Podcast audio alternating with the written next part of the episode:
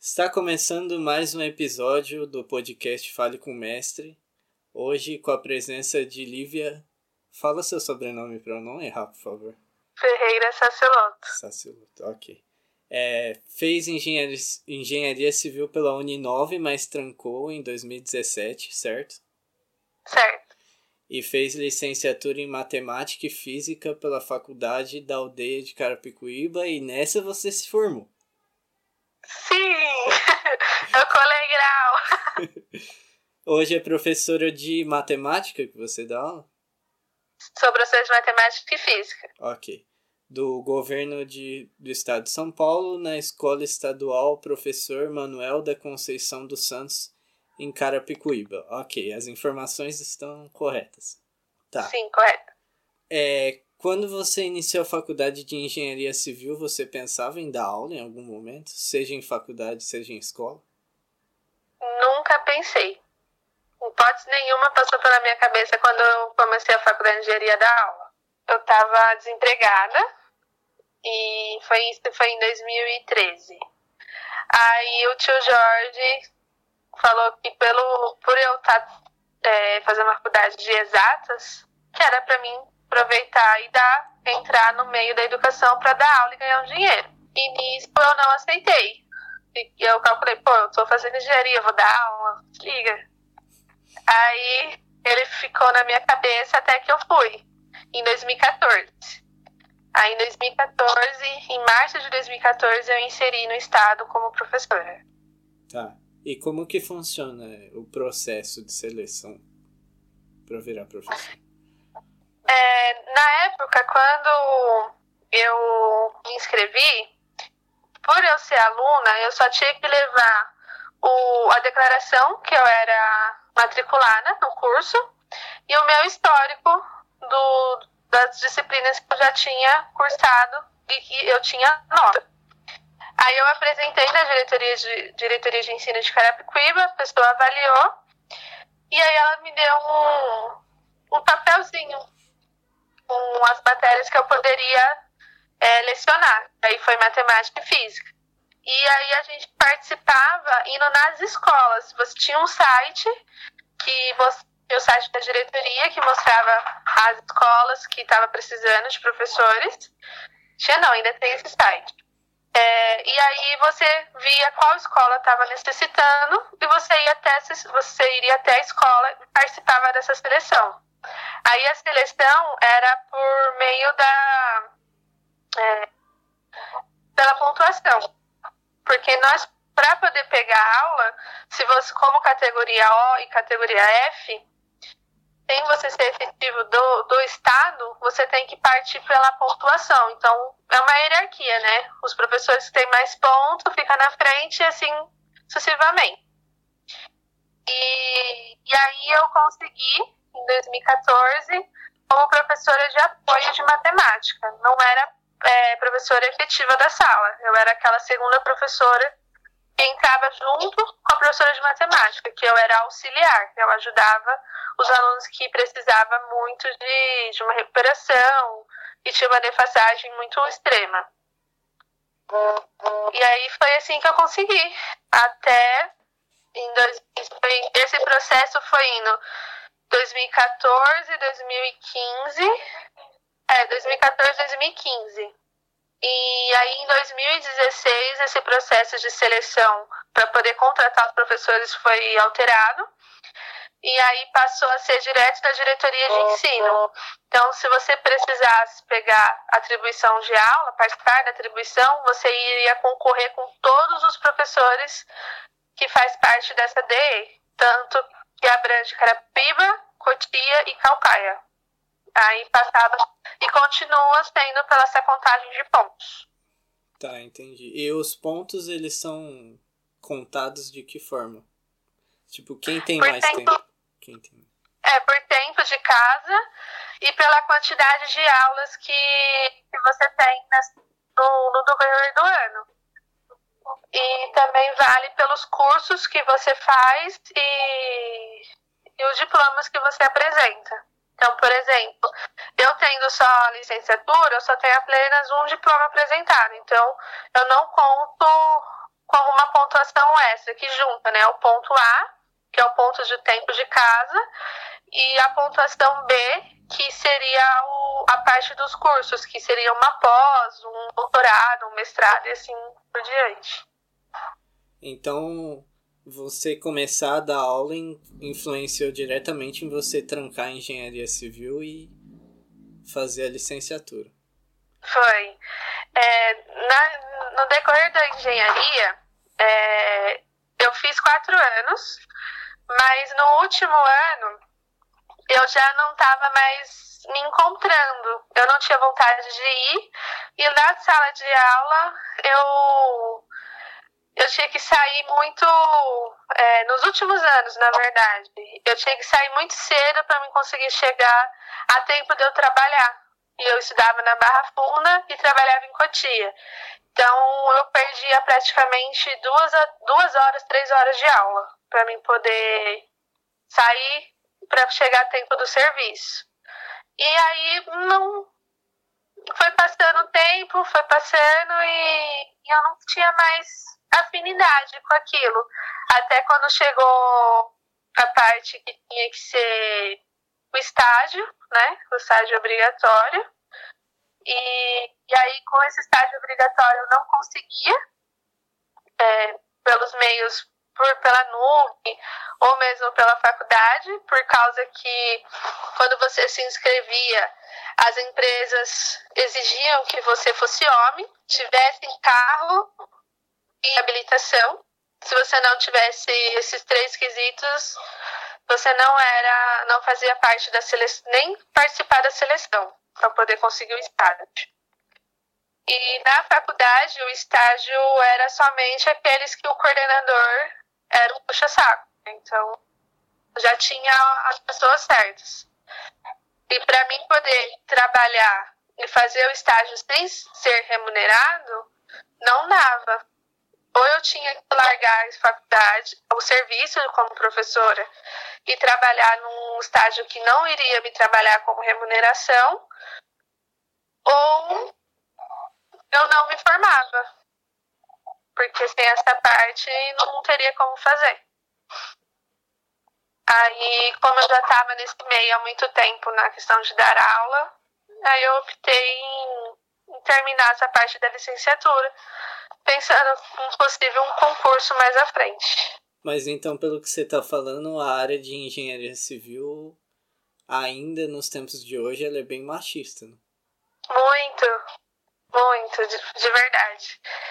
É, até mesmo nos primeiros, primeiros semestres da faculdade, os professores eram muito machistas, por nós mulheres na sala falavam, dava tipo meio que entender que não seríamos capazes de estar nessa profissão e até por a gente estar em algum, uma obra, os peão não iria dar ter respeito pela nossa pessoa, por nós sermos mulheres.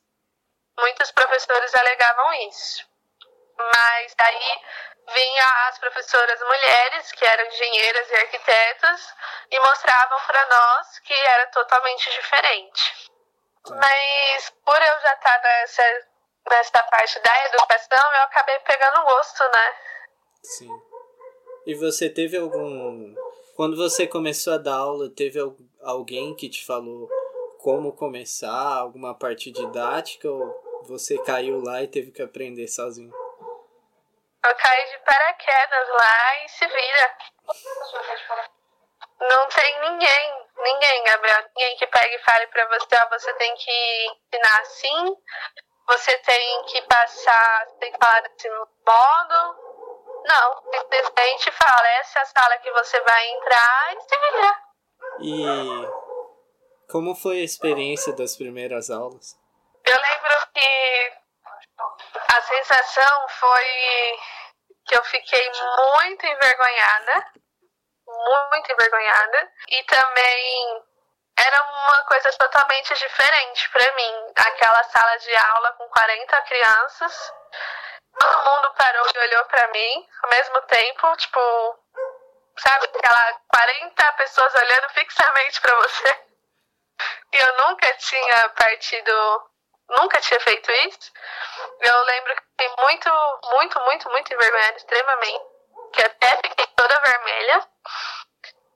E aí, como eu tava com outro professor, né, que eu era professora de apoio, então aí eu, o professor falou para mim qual eram os alunos que tinham dificuldade. Aí eu sentei ao lado desses alunos e fui explicando um a um o, o que era a lição, né? Mas a parte mais impactante para mim foi quando uma professora faltou uma vez e eu precisei entrar sozinha. E era uma sala que era o. é melhor não falar. Era muito difíceis, era bem complicado, era uma quinta série. E aí eu entrei, eles tipo estavam derrubando a sala. E aí eu tentei fazer eles se acalmarem, nada acontecia. E aí eu saí da sala e pedi auxílio à vice-diretora. Aí a vice-diretora pegou e falou pra mim, que pra mim ela virou desse jeito e falou, se vira, você não é a professora? Você que assuma a sua responsabilidade, são seus alunos. Eu não vou lá para desautorizar você. Você se vira. Aí eu respirei fundo, né? Contei até 10. E aí a porta estava fechada. Quando a porta. Quando eu cheguei na sala, eu abri a porta com tudo e dei um puta grito. Eu encarnei a minha professora do ensino médio. Eu lembrei da. lembrei da como que ela fazia com a gente e fiz assim. E aí, daquele dia em diante, eu. Aí eles se assustaram, né? Sentaram todo mundo. E aí eu consegui dar aula. Depois deu dar uma de doido. e considerando que você é uma professora jovem, quais séries você já deu aula? Quinta, que mais? é, quinta série, que agora né, é sexto ano, sexto ano, sétimo, oitavo, nono, primeiro, segundos, terceiros do ensino médio. E já dei aula pro EJA também, que é jovens e adultos. Tá. Então, considerando que você é uma professora jovem, bom, acho que nem é muito essa a questão, mas já teve algum caso de desrespeito, assim, como que você lida com isso? Ah, sim, já teve vários casos né, de desrespeito. Já um aluno do. que foi em 2016. Um aluno de Cotia, tá? Era um segundo ano do ensino médio. Eu estava substituindo uma professora que tinha saído de licença em Cotia. E eles não me aceitaram é, a substituição, porque eles queriam a outra professora. E aí eles, tanto os alunos como a coordenadora, é, começaram meio que fazer um motim, sabe? Tipo, desfazendo da, do meu, da minha pessoa e do meu profissional. E, e aí um aluno, numa de, determinada situação, mandou eu tomar no, tomar no cu. É, falou várias outras baixarias e, e os alunos, uns cinco alunos, levaram a, uma lição que eu tinha passado para eles como uma prova e se queixaram junto com essa coordenadora para a diretora falando que eu não sabia faz, avaliar, eu não sabia avaliá-los, que eu não sabia fazer correção nenhuma. Aí eu tive tanto essa parte dos alunos é, me ofendendo e também a parte do constrangimento, né? A, foi, ué, vamos para o constrangimento, não lembro agora outra palavra. Que aí duvidou, né, da, do, do meu saber, do meu profissional. E no fim, como a diretora, eu mostrei tudo para eles, que eu sabia, assim, até que eu dei até uma aula para a diretora. Do, nem precisei ver os exercícios para explicar nada, simplesmente expliquei, sim, conversando normal para eles. E esses alunos que estavam se queixando da nota, eram alunos que tinham tirado 8, 9 e 9,5. Foram se queixar por meio ponto e um ponto. Aí passou, aí eu saí dessa escola e em 2017, se não me engano, um, um aluno me deu um murro na mão. Ele veio com graça, é, veio falar, oi aí, professora, tudo bem? Não sei o que e tal, e, e deu um murro na minha mão. Do nada.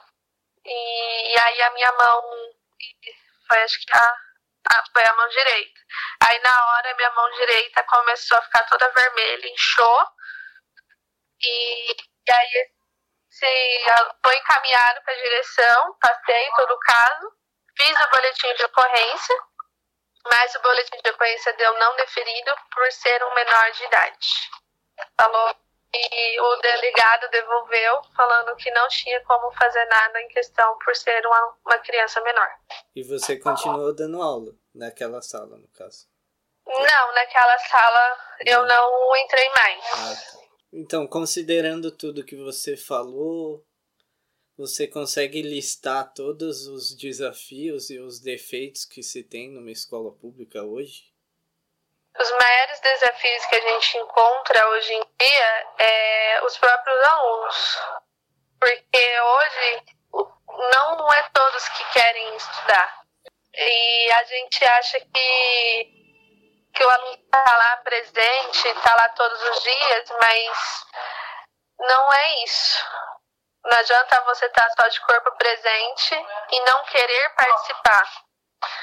E um outro desafio também que a gente está tá tendo, assim, fora essa pandemia, era muito o uso da tecnologia, que era o uso do celular.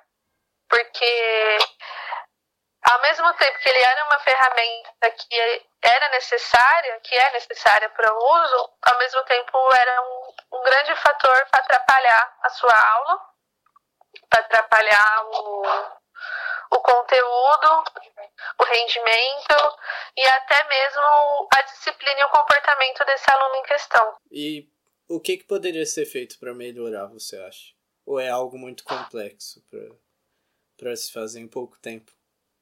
É algo assim. Não podemos dizer que só nós, professores e a parte da equipe escolar, que temos que ter esse engajamento para fazer que esses alunos melhorem. Isso também faz parte do, do núcleo familiar. Porque esse aluno, se você para um momento para conversar com ele, por exemplo, um que não para quieto, que, que só fica ali atrapalhando a sua aula, se você para, senta um minuto, dá atenção para esse aluno e conversa e vê o porquê que ele não participa, ele já, já explica, já expõe que a família também não participa. A família também não mostra iniciativa e atitude de mostrar a essa criança que é fundamental e é necessário ele ter esse estudo, ele ter essa ter a escola, né? Até tem um exemplo do aluno que a Aline lembrou. Esse aluno estudou com o tio José, foi aluno do tio José numa escola aqui perto de casa. E, e ele saiu lá daquela escola por causa que o conselho tutelar retirou ele, por causa que a mãe dele era usuária de crack. Aí ele foi para o orfanato e aí ele estava lá no Engenheiro, a escola onde eu trabalhei de 2015 até 2017, no centro de Carapicuíba. E ele era terrível. Terrível, terrível demais. Mal criado, muito boca suja, indisciplinado ao extremo, super violento. E ninguém gostava dele. Ninguém.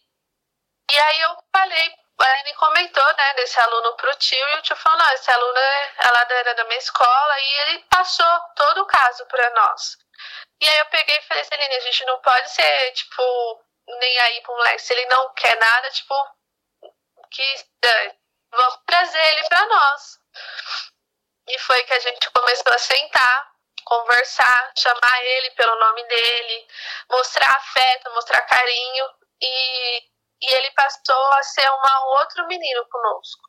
E ele chegou até a pedir para uma de nós ser a madrinha dele. E no orfanato, ser madrinha é ser aquela pessoa que sempre vai lá visitar, levar um presente, busca a criança para passear. E, e aí ele mudou completamente. Foi um, do, um dos casos que por ele não ter uma família totalmente uma estrutura familiar, mas de você ter mostrado que não é só isso, não é só o meio da violência, que você pode ter carinho, pode ter amor pelas outras pessoas, a gente conseguiu fazer esse aluno ser diferente.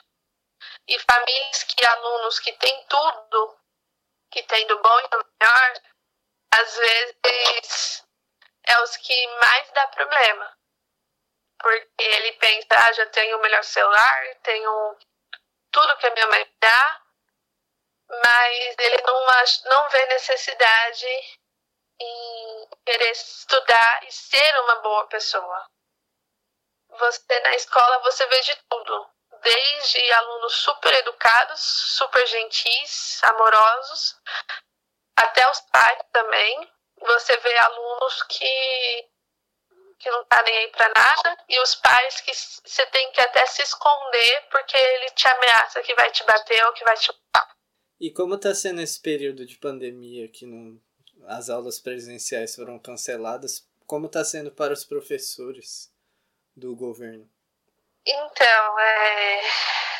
no dia 16 de março, o Dória comunicou que a gente ia ficar em casa ia entrar de recesso e férias, puxando o recesso de, de julho e, e de abril. E, e aí ficamos em casa até no dia, assim, de férias, né? Ficamos até dia 20. Até, nós ficamos até dia 23 de abril, tranquilos de boa. Aí no dia 27 começamos a. Não, no dia 23 começamos depois do feriado do dia 21 de abril. Tá. Depois do feriado de 21 de abril, a gente começou a trabalhar. Que aí ele montou um aplicativo chamado Centro de Mídia de São Paulo. Onde a gente fez o planejamento e aonde o. o como é o nome? O Roucielli, que é o secretário da Educação, passou para nós como seria esse retorno. Aí os alunos, tanto os alunos como nós professores, temos que acompanhar as aulas por esse aplicativo do Centro de Mídias, que o governo disponibilizou. E, e aí o que, que cada, cada escola partiu por um, uma plataforma para poder estar tá fazendo essas aulas. A escola que eu trabalho partiu pelo Google Classroom, que pelo Google Classroom fez o, o governo vinculou com o Google, né, fez fez um lá e a gente conseguiu puxar todos os alunos da rede da nossa escola e montamos as nossas turmas, as nossas salas de aula por ali. E aí a gente está passando as atividades junto com esse centro de mídias, que é obrigatório, os exercícios e as atividades para eles. Aí alguns professores também estão utilizando esse aplicativo do Meet, para estar tá fazendo a chamada, para poder estar tá explicando, fazendo chamada para ele, com eles. Eu mesmo fui uma delas que por um, um tempo usei esse Meet, mas eles não participam, pouquíssimos alunos. Uma sala de 35 participa, dois participa, e está sendo assim. E um, Outro meio que a gente utilizou também foi pelo WhatsApp, montar os grupos das salas por WhatsApp, com todos os professores. E tem aluno que reclama que não consegue acessar essas coisas assim, acessar as atividades e tal? Tem, tem. É, tem muitos alunos que são, assim, é, vou partir do, de vários casos. Tem alunos que já me falou que não vai fazer, que não quer fazer, não quer participar e não tem quem obrigue ele a participar. Que se for para ele fazer, ele vai fazer no retorno das aulas, que tem que o retorno das aulas vai ter uma recuperação para esses alunos. Aí tem aluno que fala que não consegue acessar por causa da dificuldade financeira, que não tem um celular ou um computador ou até mesmo uma internet. Então tem esse casos. E tem alunos que têm o acesso, têm como fazer as atividades e mesmo assim se negam. E tudo um, um pouco. Tá. Mas pelo menos das minhas turmas e a minha escola, pelos demais que a gente conversa, está tendo uma demanda bem grande de, os, da procura dos alunos e, e do retorno, da devolutiva deles com as lições. Tá, eu vou fazer as duas últimas perguntas. Você acha que o sistema hoje de ensino da escola pública é o ideal, continua sendo o ideal, tipo, como um todo, assim? Como a escola funciona, os horários da, das aulas, como as aulas são dadas e, e tal. E hoje, quando você fala, eu sou professora, qual a sensação que você sente? Você tem orgulho? Você tem meio que até insegurança em falar que é professora do ensino estadual? Essas são as duas últimas perguntas. Se quiser, eu repito. Repete a, a outra, sem ser essa última outra. Tá. É, se você acha que com, como funciona hoje o sistema da escola pública é, se é, continua sendo ideal, porque é um sistema que já já vem há um certo tempo. Eu lembro que eu estudava, acredito que continua o mesmo jeito. É, como são feitas as aulas, como a escola funciona. Tudo bem que isso varia de escola para escola, mas como. Porque em outros países existem outros jeitos de se ter uma educação. Se você acha que como é feito aqui é o ideal e que só deveria ter é, algumas interferências para melhorar, ou se teria que ter outro sistema de outra forma? O que mais o que a gente mais reclama no estado como professor é a falta de recurso. É a falta de material. Você como já foi aluno de uma escola estadual você sabe tem não sei a sua escola mas tem escola que não tem computador que não tem um data show não tem uma sala que um laboratório que você possa levar esses alunos para poder fazer uma dinâmica, uma aula diferenciada ou até mesmo uma televisão, né? É, eu, por já ter passado por várias escolas nesses seis anos que eu dou aula, eu já vi de tudo um pouco. E, e o que mais falta é isso, é a parte do recurso.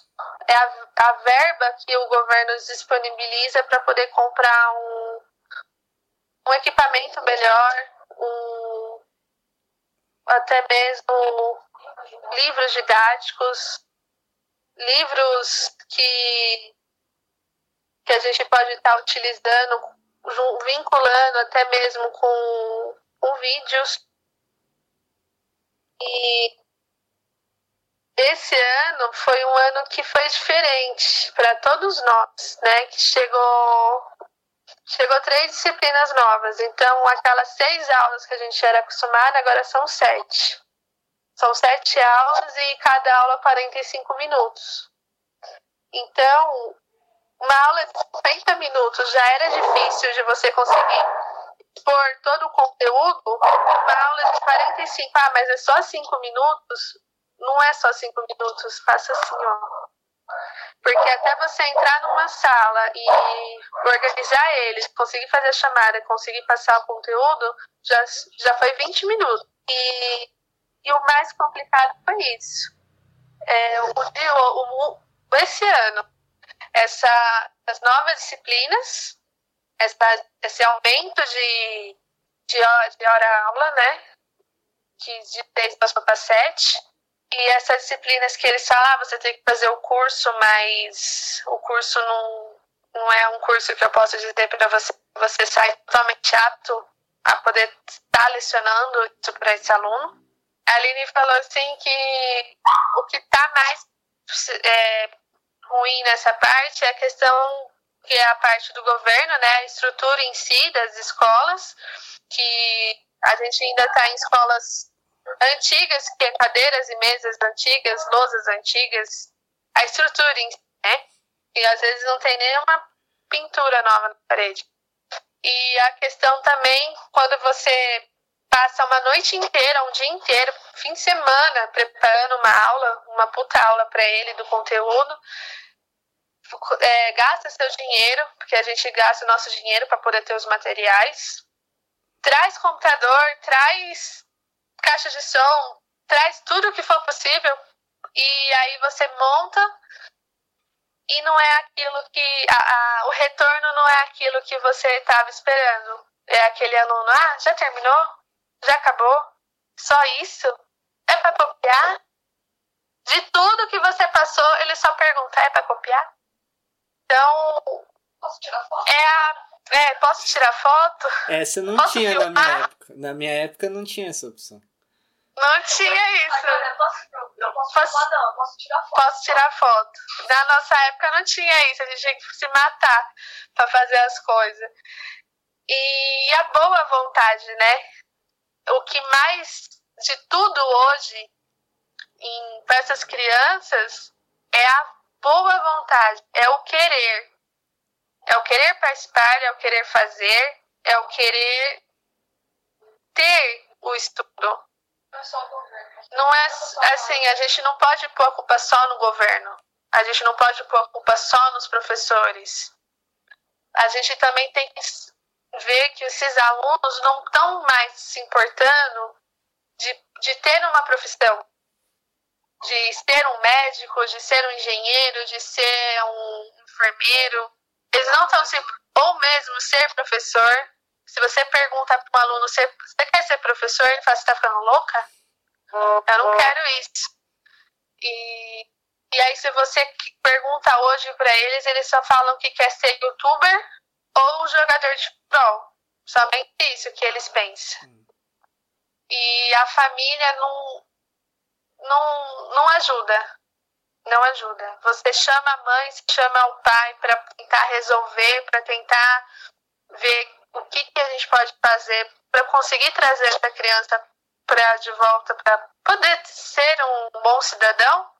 A mãe pega e esmurra a criança lá na sua frente, xinga de tudo quanto é nome, né, ou fala, tô nem aí, você me tirou do serviço para isso, eu tô trabalhando.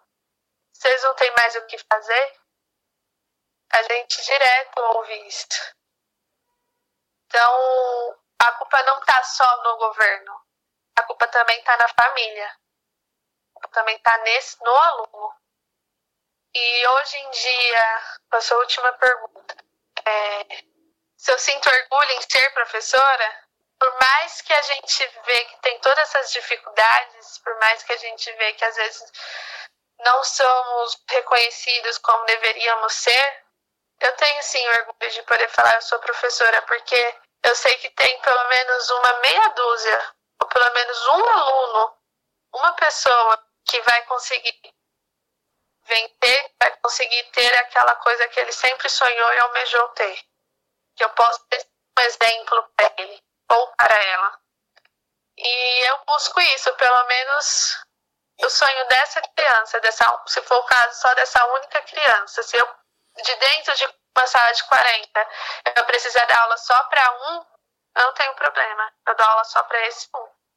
Mas dentro dessa pandemia, eu tô bem, querendo dizer, ansio, eu tô bem ansiosa, né, preocupada e já tô surtando.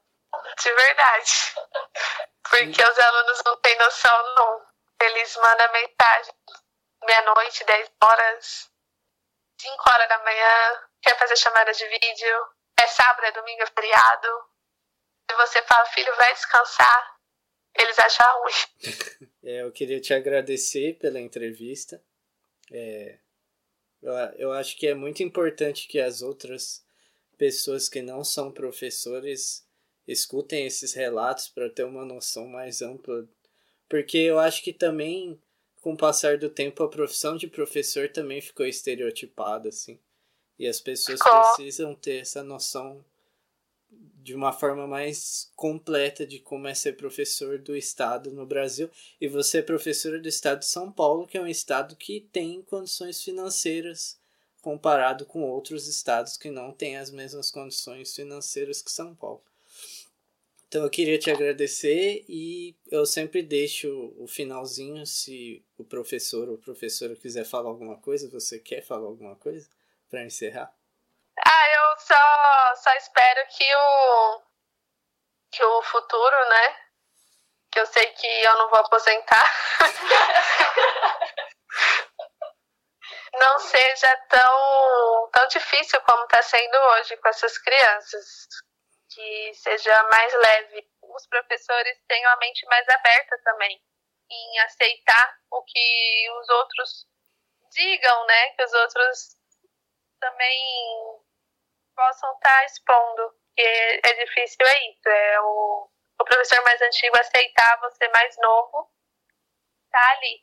E também os alunos aceitar o que os alunos falam. Eu espero que tenha essa cumplicidade. Tá. É isso? E o respeito, tá. né?